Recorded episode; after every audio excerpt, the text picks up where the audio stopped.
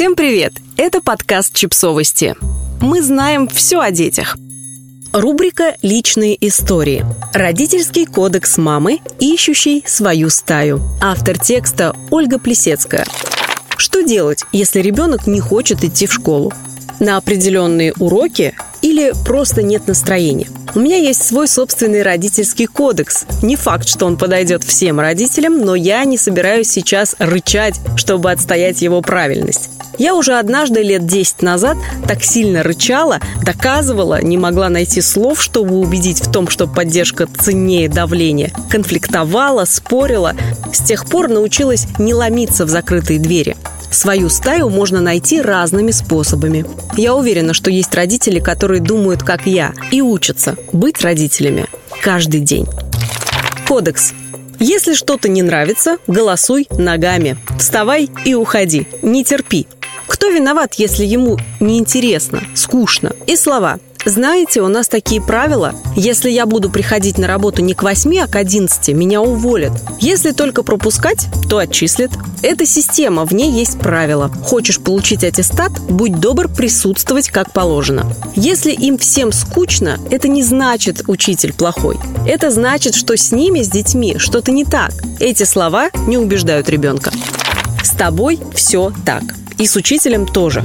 Он такой, ты другой. Он имеет право тебе не нравиться. Ты тоже имеешь право не нравиться ему. Что делать, если система продолжает строиться по принципам давления? Отчислим, накажем, поставим на место. Администрация будет решать, что делать, а не вы. Здесь правила системы, а не те, которые дети придумывают. Хочу – хожу, хочу – не хожу. Смотри пункт первый. Учись принимать решения самостоятельно. Учись взвешивать все «за» и «против». Учись не бороться, а искать новое, интересное, меняющее систему в лучшую сторону. Не бывает скучных предметов или скучных учителей. Бывает скучная подача материала. Учись, глядя на то, как не надо, и делай по-другому. Кто виноват в том, что одного слушают, затаив дыхание, боясь пропустить что-то интересное, а на уроках другого сидят, уткнувшись в телефоны? Мы живем в обществе, которое только недавно перестало наблюдать скучные заседания и слушать несвязные речи первых лиц. Да и сегодня есть те, кому что-то нравится, и те, кто недоволен. Не нужно ждать, что кто-то удивит тебя или сделает твою жизнь интересной. Этот кто-то ты. Жизнь твоя. Если тебе не жалко тратить ее на недовольство, сиди, уткнувшись в телефон дальше. Что делать, если хочется высказывать недовольство? Искать свежие идеи и решения вместо того, что не нравится. Придумывать, как могло бы быть интересно, но это никому не нужно, и тебя, в общем-то, никто об этом не просит. Да и мнение твое в системе не на первом месте. Системе важно, чтобы ты был ей удобным, а ты начинаешь бузить, нравится, не нравится. Учись задавать вопросы и искать ответы. Что зависит именно от тебя? Какие есть возможности? Кто виноват, что дети растут, взрослеют, а система не меняется?